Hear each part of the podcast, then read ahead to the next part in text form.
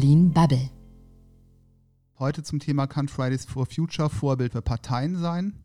Ich bin Matthias Banners und ich habe heute das Vergnügen zu diskutieren mit. Ich bin Egon Huschit, Journalist aus Berlin und freue mich sehr über dieses Thema. Denn tatsächlich irgendwie die politischen Parteien haben ein Problem damit zu kommunizieren, erreichen offenkundig besonders junge Leute nicht mehr. Fridays for Future tut es. Ähm, daraus tatsächlich äh, die spannende Frage, kann Fridays for Future Vorbild für politische Parteien sein? Na gut, wenn ich mir das Thema Bewegung anschaue, das habe ich ja nicht nur bei Fridays for Future, das habe ich auch in Österreich bei dem Sebastian Kurz, der allerdings irgendwie halt kein Thema, sondern seine eigene Person, aber auch verknüpft mit, mit einzelnen Themen irgendwie nach vorne gestellt hat. Ganz geschickt. Naja, Fridays for Future ist ja auch eine überparteiliche Bewegung ähm, und äh, sie verbietet auch Parteien Werbung auf ihren Demonstrationen ganz klar. Äh, und trotzdem profitieren natürlich manche Parteien stärker von der Fridays for Future Bewegung ähm, als andere. Ist Fridays for Future deswegen trotzdem noch überparteilich? Ja, ich denke schon. Man hängt an, an einem Thema. Es geht irgendwie halt darum, irgendwie auch ganz genau dieses Thema nach vorne zu schieben. Und wie gesagt, um also zum Punkt zurückzukommen, es geht ja auch für Parteien darum zu schauen, wie gehen wir mit unserer, unserer Zukunft um? Was sind irgendwie halt neue Impulse von außen, uns vielleicht irgendwie halt besser und anders zu organisieren und auch irgendwie halt wieder jüngere Menschen zu erreichen? Aber wenn ich mir so anschaue, wie Fridays for Future organisiert ist, ähm, die haben Social Media Manager, ähm, die erhalten irgendwie Dutzende Anrufe, haben jeden Dienstag ähm, ein Plenum, freitags geht es dann zum Streik ähm, und zum Vernetzungstreffen und ähm, sonntags gibt es eine Telefonkonferenz. Das klingt für mich alles nach Methoden und Mitteln, wie sie die politischen Parteien, wie wir sie heute kennen, auch ein anwenden. Genau, Organisation ist, ist der springende Punkt. Letztendlich, das ist auch keine Sache, die ich, die ich neu, erf neu erfinden muss. Es geht vielleicht eher ums Thema, ums Thema Zugang. Wie gehe ich mit neuen Mitgliedern um? Bin ich, bin ich offen für neue Mitglieder? Bin ich, bin ich ansprechbar?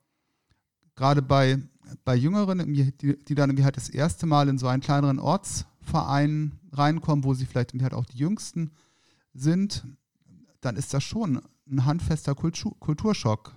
Ich denke, den Jugendbewegungen gelingt es, um jüngere Leute abzuholen, aber auf der Ortsvereinsebene wird es dann schon ein bisschen schwieriger.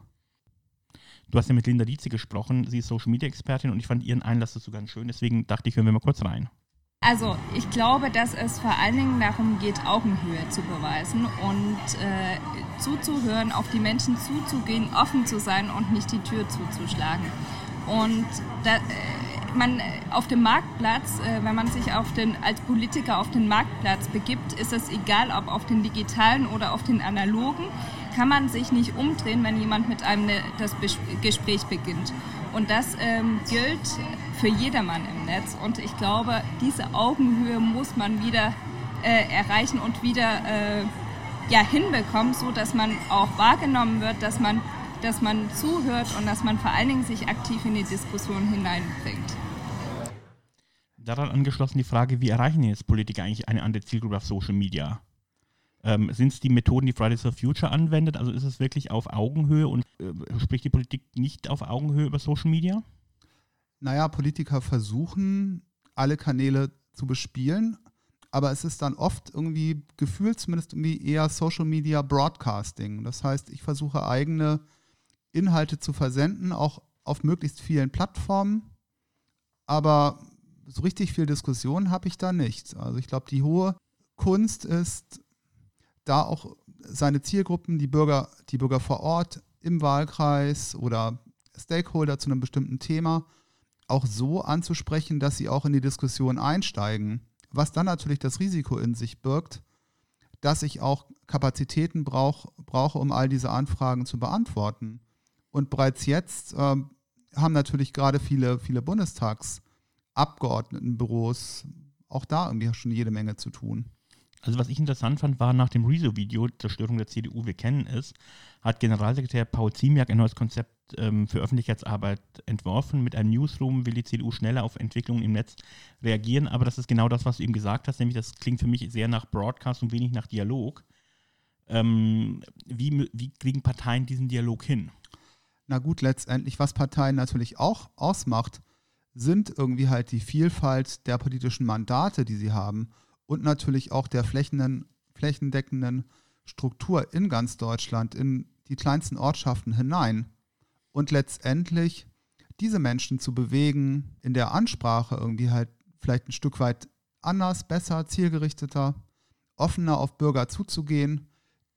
Und zwar nicht nur auf die Bürger, die in der eigenen Community, in der eigenen Parteiblase, weil sowas gibt es auch in den kleinsten Dörfern zu Hause sind, sondern äh, wirklich auch, auch alle Bürger, die, die betroffen sind, die an Themen interessiert sind. Das ist, glaube ich, die hohe Kunst und da ist noch Spielraum nach oben. Aber ist eine Partei überhaupt geeignet, über Social Media zu kommunizieren oder sind es nicht vielmehr die Menschen, die dafür ähm, geeignet sind, kommunizieren? Also kann eine Partei wie die CDU auf Social Media wirklich in, in einen Dialog treten oder sind das dann eher ähm, der Generalsekretär, die Parteichefin oder eben die Abgeordneten oder Funktionsträger auf verschiedenen Ebenen? Ist es wirklich eine Partei, die in einen Dialog treten kann? Das ist eine philosophische Frage, oder Egon? Auch das, aber tatsächlich, glaube ich, auch eine ganz pragmatische Frage. Ähm, ich fand es ja ganz spannend, irgendwie AKK hat ähm, gesagt, sie möchte einen Weg finden, um in Echtzeit auf unterschiedlichen Kanälen zu kommunizieren und auf eigene Nachrichten zu setzen. Ähm, aber auf der anderen Seite hat sie dann zum Beispiel beim Auftaktgespräch, zum, äh, beim Auftaktgespräch zu den Werkstattgesprächen, die sie veranstaltet hat, gar keine Presse zugelassen, sondern nur einen Livestream gehabt, also auch dort wieder gebroadcastet. Ist eine Partei wirklich oder sind das Leute, die da als Absender in Frage kommen? Es geht immer um Menschen bei Social Media. Und genau das haben, glaube ich, die Parteien auch ein Stück weit begriffen.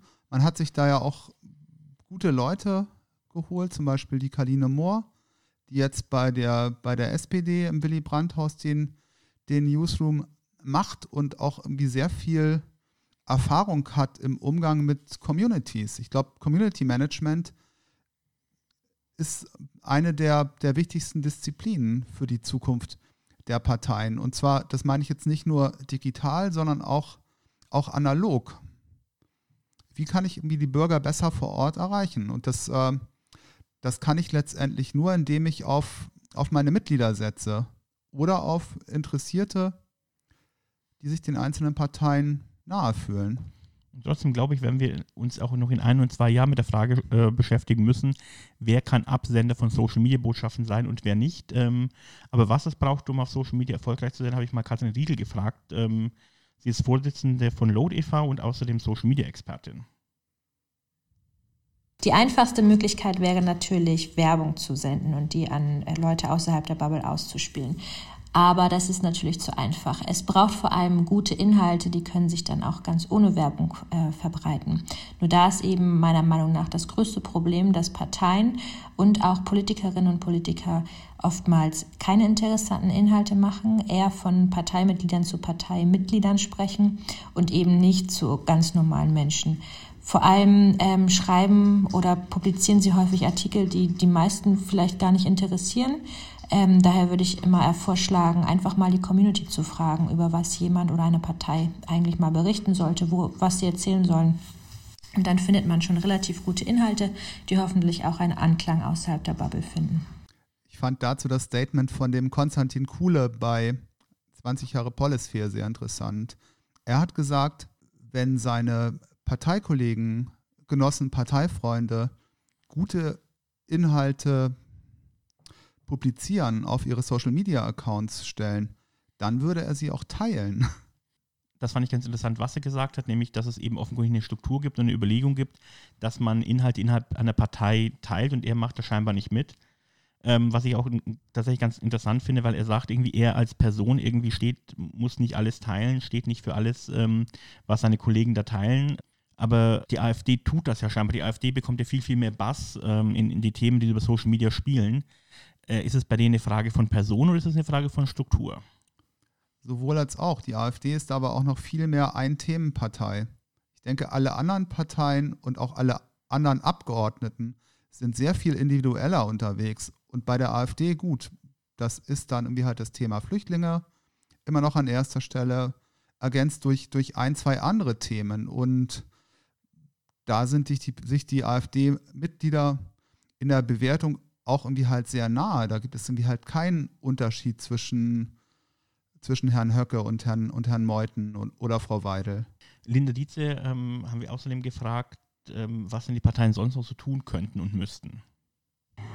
Social Media bedeutet in erster Linie zuhören, Dialog zu führen und vor allen Dingen auch die Community, nicht nur die eigene, sondern auch äh, andere Menschen zu erreichen und die ernst zu nehmen. Und ich glaube, es ist halt kein Kanal, und das wurde hier auch bei der Veranstaltung deutlich, es ist kein Kanal, auf dem man einfach seine Botschaften nochmal raussendet, es, äh, die Pressemitteilung nochmal raussendet oder einen weiteren Kanal schafft, wo man, die, äh, wo man einfach da ist, sondern man muss dort aktiv Dialog führen und zuhören und miteinander reden. Es ist praktisch der Marktplatz, den man jetzt ins Web geholt hat. Und wenn man da diesen Schritt verstanden hat, äh, gelangt man auch in andere Communities hinein, weil es halt Debatte bedeutet und nicht nur einseitige Kommunikation. Na gut, das ist dann am Ende auch eine Frage von Kapazitäten. Und es macht natürlich Sinn für Abgeordnete auch genau zu schauen, was sind dann für mich sinnvolle Kanäle, die ich, die ich bespielen kann, wo ich die Menschen erreiche, die ich gerne erreichen möchte. Genau darum geht es mir. Ähm, du arbeitest in einem Verband. Wie viel Zeit nehmt ihr euch als Verband, um, um über Social Media zu kommunizieren, auch als Verband in Debatten teilzunehmen? Oder sind das dann doch eher wie die handelnden Personen, die an diesen Debatten teilnehmen? Also, es ist bei Organisationen immer so, ähm, das, das ist bei Verbänden nicht anders als, als bei Parteien. Wenn ich eine Verbandsposition nach außen kommuniziere oder eine Parteiposition nach außen kommuniziere, dann ist die immer über, über diverse Schleifen und Schlaufen abgestimmt. Und darum bevorzuge ich, äh, wenn es um Social-Media-Kommunikation geht, die persönliche Kommunikation. Aber geht es nicht vielleicht wie dir und deinem Verband äh, eine Partei wie der CDU genauso, dass sie als Partei, dass eine Partei gar nicht so agil reagieren kann, so agil in einen Dialog eintreten kann? Ähm, ist nicht vielleicht die Partei eher dazu gut, äh, den Dialog zu den Leuten innerhalb der Partei zu lenken, die sich mit einem Thema auskennen? Ja, da stimme ich dir ausdrücklich zu. Weil letztendlich, gut, die Abgeordneten sind ja alle alle frei gewählt und sie haben auch ihre, ihre Funktion. Sie sind im besten Falle Sprecher für bestimmte Themen und sie sind natürlich, wenn es in den Wahlkreis geht, dann sind sie nicht nur Sprecher für bestimmte Themen, dann sind sie Sprecher für alle Themen. Und wenn sie auf dem, auf dem Marktplatz eine Frage bekommen, dann können sie, können sie die, die, die Bürger vor Ort auch nicht vertrösten, sondern müssen darauf antworten. Und das gilt auch für Social Media. Guter Punkt. Gehen wir tatsächlich nochmal zurück in Social Media. Die CDU ähm, versucht mit einem Videoformat äh, junge Menschen zu erreichen, CSU. Äh, Ende August ist es gestartet. Ähm, es gab 5200 Upvotes und 210.000 Downvotes. Ähm, also ein ziemlicher Flop, der da viral gegangen ist. Zumindest was die negativen Kommentare auf Social Media äh, betrifft. Viele davon wurden gelöscht. Zeitweise wurde die Kommentarfunktion gesperrt. Warum glaubst du, ist das so nach hinten losgegangen? Also ich bin nicht der Meinung, dass das nach hinten losgegangen ist.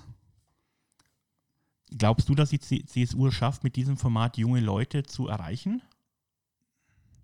Na gut, es gibt auch bei jungen Leuten einfach ein breites Spektrum an Meinungen und Positionen. Und gut, wenn ich mir den, den also Dialog im Netz anschaue, irgendwie halt gerade auf, auf jugendlicheren Plattformen, dann, dann habe ich da natürlich schon einfach ein Übergewicht von, von, eher, von eher linkeren Positionen. Und dass sich da die CSU natürlich erst einmal irgendwie schwer, schwer tut, indem sie irgendwie halt Sachen ein bisschen gegen den Strich bürstet. Ist gar nicht so ungewöhnlich. Okay, Punkt verstanden. Ähm, gehen wir noch einen Schritt weiter, nämlich zum Thema Hate Speech im Netz. Ähm, das von Kritik irgendwie zu Hate Speech und negativen Kommentaren zu Hate Speech ist der Weg manchmal ganz kurz. Ähm, äh, wenn wir in den Bundestag gucken, 87 Prozent äh, der befragten Par Parlamentarierinnen, also Frauen, wurden Opfer von Hass und Bedrohung im Internet äh, jede zweite weibliche Abgeordnete wurde sexistisch beleidigt und ähm, eine von dreien bringt Anfeindungen zur Anzeige, von denen aber dann die meisten doch fallen gelassen werden. Was läuft da falsch? Ich frage mich bei dem, bei dem Thema, Thema immer, wie mögliche Lösungen aussehen, aussehen könnten. Ist das, ähm, ist das die, Gesamt, die Gesamtheit der Menschen, die, die im Netz agiert und auf Social Media unterwegs ist und auch in solche Debatten eingreifen kann und sich selber committen kann und anderen Nutzern sagen kann, das ist irgendwie halt so nicht in Ordnung, was du irgendwie halt da machst. Wie gesagt, da, da hatte ich persönlich irgendwie halt bereits auch, auch einige, einige Situationen, wo ich dann auch ganz klar gemacht habe, dass zum Beispiel Drohungen gegen, gegen Leib und Leben dass das irgendwie halt nicht geht und das sind dann irgendwie auch Statements gewesen, die danach dann irgendwie halt gelöscht worden sind. Auf der anderen Seite, klar, ist da vielleicht auch irgendwie halt der Gesetzgeber gefragt, gerade wenn es irgendwie halt darum, darum geht, dass auch Informationen zu, zu irgendwie halt Accounts rausgegeben werden, um da irgendwie halt eine Strafverfolgung einzuleiten. Das ist zurzeit wohl irgendwie halt noch unglaublich komplex. Naja, wenn wir uns den Fall Renate Künast angucken, da waren es wirklich teilweise derbe Beleidigungen, die ein ähm, Richter als legale Meinungsäußerungen angesehen hat und demzufolge ihr eben nicht recht gegeben hat und sie nicht ähm, die Daten bekommen hat von dem, der sie dort oder von denen, die sie dort so derbe beleidigt haben. Ähm, fehlt da der Rechtsprechung noch ein bisschen das ein Fingerspitzengefühl? Ja, auf jeden Fall. Wobei in dem konkreten Fall verhält es sich, glaube ich, so, dass, dass die Rechtsprechung irgendwie halt darauf, darauf abstimmt, ob das noch eine Äußerung im Kontext des Themas ist oder ob es irgendwie eine, eine persönliche Beleidigung ist. Wobei letztendlich, ich will jetzt auch irgendwie halt die Worte da nicht wiederholen, die da gefallen sind. Das ist aber alles komplett jenseits von, von Gut, und, Gut und Böse gewesen. Also da, da kann ich die, die Rechtsprechung auch überhaupt nicht nachvollziehen. Okay, weil ich wollte es gerade irgendwie, ähm, ich habe gerade mal geguckt, was das da alles war und es ist tatsächlich irgendwie nichts, was man ähm, zwingend hier wiederholen möchte. Ähm, Katrin Riedel, ähm, die von Load e.V., hat äh, dazu auch noch was ganz Pfiffiges gesagt. Hate Speech im Netz ist ein riesengroßes Problem und dagegen muss unbedingt was getan werden. Allerdings sind auch unsere Grund- und Freiheitsrechte extrem wichtig und dazu gehört eben auch die Meinungsfreiheit. Und es ist oftmals eine ganz dünne, feine Linie zwischen Hate Speech und Meinungsfreiheit. Deswegen müssen wir unbedingt darauf setzen, dass ähm, immerhin immer Gerichte eine Entscheidung treffen, ob etwas strafrechtlich relevant ist oder nicht. Das heißt, ich befürworte hier keine Verschärfung ähm, vom, vom Strafrecht sondern eher eine bessere Rechtsdurchsetzung. Und dafür brauchen wir vor allem ähm, eine finanziell bessere Ausstattung von Polizei und Justizbehörden und ebenso eine personelle Aufstockung. Es darf nicht sein, dass die Plattformen als Hilfssheriffs herangezogen werden. Ähm, leider haben aber unser Innenminister Horst Seehofer und unsere Justizministerin Frau Lamprecht da gerade ähm, solche Ideen. Die gilt es aber zu verhindern. Ähm, wichtig ist vor allem auch Zivilcourage, so banal das klingt, aber das ist enorm wichtig in einer demokratischen Gesellschaft, dass Menschen den Mund aufmachen und es kann eben nicht sein, dass sich ähm, Demokratinnen und Demokraten immer weiter auch aus dem digitalen Raum auf den sozialen Netzwerken zu, äh, herausziehen. Also auch dort gilt es eben aufmerksam zu sein und Opfern beistehen und in ihm auch raten, eine Anzeige zu erstatten. Denn der Rechtsweg äh, in einem Rechtsstaat sollte immer unser vorrangiges Mittel sein. Da stimme ich an Kathrin ausdrücklich zu. Wir müssen wirklich alles tun, um Menschen, um, um Politiker, die sich in, ähm, in also Debatten einmischen, im Netz, in sozialen Medien, dass wir die irgendwie halt unterstützen und dass wir irgendwie halt verhindern, dass, dass sich diese Menschen irgendwie halt zurückziehen. Wir haben dazu natürlich auch noch ein Statement von, von Linda Dietze. Ja, das ist, das ist natürlich ein großes Problem. Hate Speech, das haben wir jetzt äh, bei Renate Künast auch wieder äh, gesehen, dass der Punkt ist, dass es Gesetze gibt, dass es heute schon ähm, verboten ist, Beleidigungen auszusprechen oder zu beleidigen. Und ich ähm, rate dazu, das auch ganz hart zu verfolgen und auch als Politiker sozusagen äh, Strafanzeige zu stellen, wenn man ähm, gehatet wird. Genau, da geht es dann irgendwie halt darum, einfach auch persönlich da auch die Initiative zu ergreifen und das machen zumindest irgendwie halt auch viele Bundestagsabgeordnete.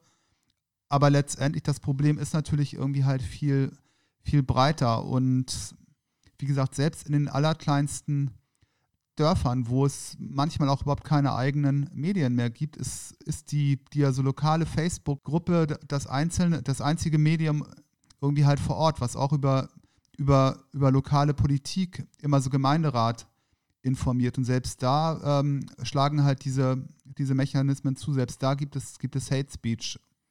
Also müssen wir zusehen, irgendwie, dass wir tatsächlich versuchen, das Ganze wieder so ein bisschen auf einen zivilisierteren Boden zu kriegen, was wir im Internet diskutieren, was wir im Internet publizieren. Genau. Nun denn, Matthias, schön was mit dir zu sprechen. Nächste Woche machen wir das Ganze wieder. Wunderbar. Ich freue mich. Tschüss.